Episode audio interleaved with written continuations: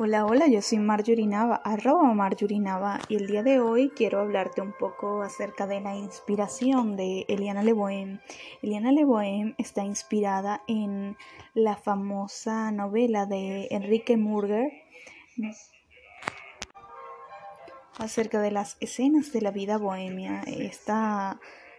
maravillosa obra literaria en las cuales también se inspira Puccini para crear su ópera de la Bohème y tantos otros artistas creativos que nos hemos identificado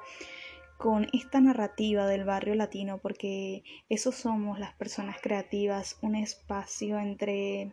entre caos y creatividad en la medida que vamos avanzando hacia el logro de nuestros objetivos. Y que todo este proceso de, caos nos hace manifestar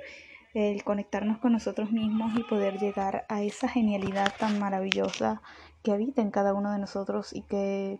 nos permite conectarnos con ese genio creativo, con ese niño que habita en nuestro interior y pues es parte de lo que es Eliana Leboen. Eh, me inspiró en sus personajes, en Mimi, que era una maravillosa bordadora también en Muset, que era muy elegante.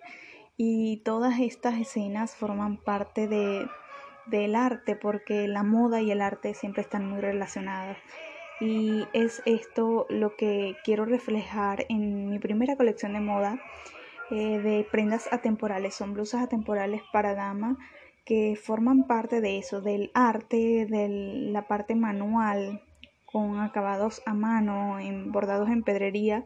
eh, prendas muy sencillas, pero que son muy representativas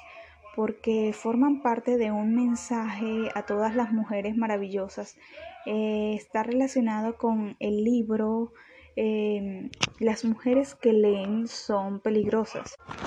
Este es un libro que deja mucho que definir a la mujer durante la historia, eh, de cómo las diversas lectoras en las diferentes épocas, entre la Edad Media, principios del siglo XXI, y todas estas características del trabajo histórico que nos muestra esta escritora Stefan Bollman y que nos permite ver eh, lo maravilloso que nos abre las puertas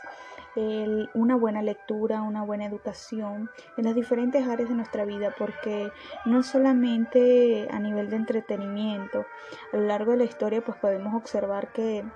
eh, los textos literarios eran más que todo religiosos, otros eran por entretenimiento, pero así se han abierto las puertas hacia las mujeres de ciencia y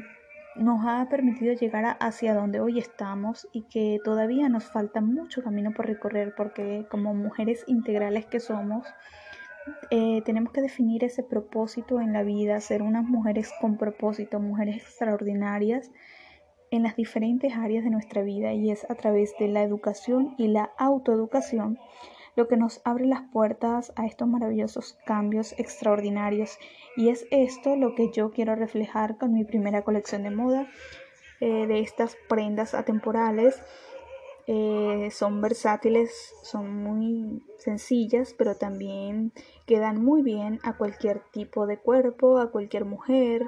a cualquier eh, estatura, porque la belleza y la moda poco tiene que ver con ello, sino tiene que ver con la elegancia con la que nosotros llevamos esas prendas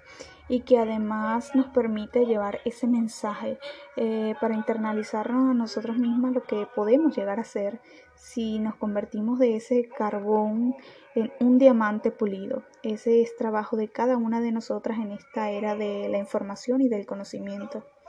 Hasta aquí pues esta dosis de autoconocimiento para que puedas crear tu marca personal. Es una presentación extra a mi podcast para mostrarte lo que realmente estoy haciendo paso a paso. Pronto te estaré mostrando más detalles. Puedes seguirme en Instagram como arroba Eliana visitar mi, mi página web www.elianaleboem.com www.vidaglobalplena.com. Allí estaré publicando los pasos y los detalles acerca de lo que es este proceso que ha sido para mí un proyecto de transformación como mujer, como persona, como emprendedora y que quiero compartirlo con todas ustedes porque más que un producto es mi propósito de vida, es un mensaje de transformación de que mediante metodologías prácticas sí podemos alcanzar nuestros más anhelados sueños. Un abrazo, eh, nos vemos en, la,